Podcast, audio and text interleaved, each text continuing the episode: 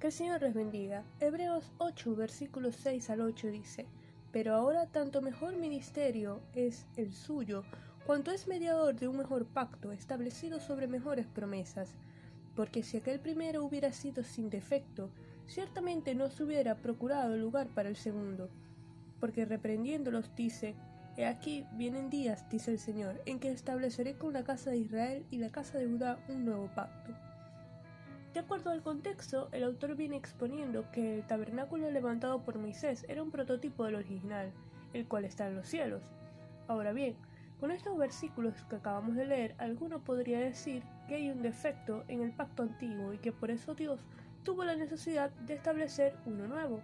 Nada más lejos de la realidad. La ley era perfecta, el defecto estaba en el ser humano.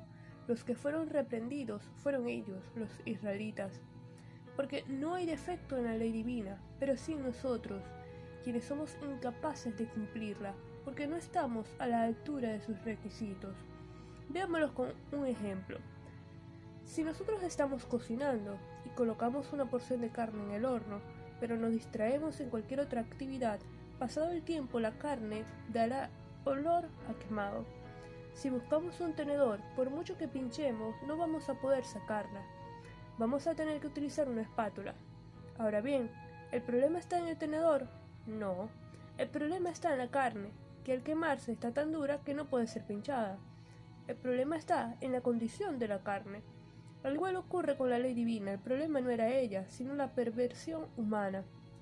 El apóstol Pablo en Romanos 7:18 explica esta verdad diciendo, Yo sé que en mí, esto es, en mi carne, no habita el bien, porque el querer el bien está en mí, pero no el hacerlo.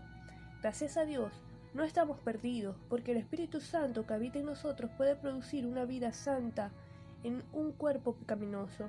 Él viene a ser la espátula que efectivamente puede sacar la carne del horno, y aún mejor, transforma nuestra actual condición. Lo que la ley no pudo hacer, Dios a través de su Santo Espíritu lo lleva a cabo. Por tanto, en Él hemos de ser salvos y vivir la vida cristiana bajo este nuevo pacto basado en promesas mejores.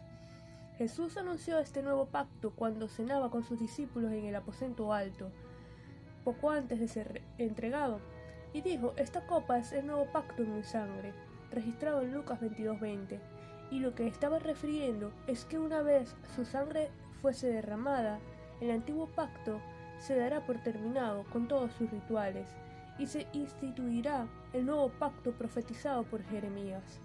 El Señor nos ha dado al Espíritu Santo y Cristo como intercesor, intercesor está hoy allí en la presencia de Dios para ayudarnos.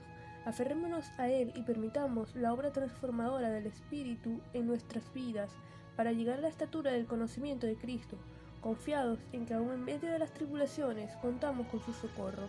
Vamos a orar. Señor, te damos gracias por tu palabra, te damos gracias por tu misericordia, tu bondad, gracias por el nuevo pacto, gracias por el Espíritu Santo que transforma día a día nuestras vidas, porque queremos llegar al conocimiento de Cristo. En el nombre de Jesús, amén.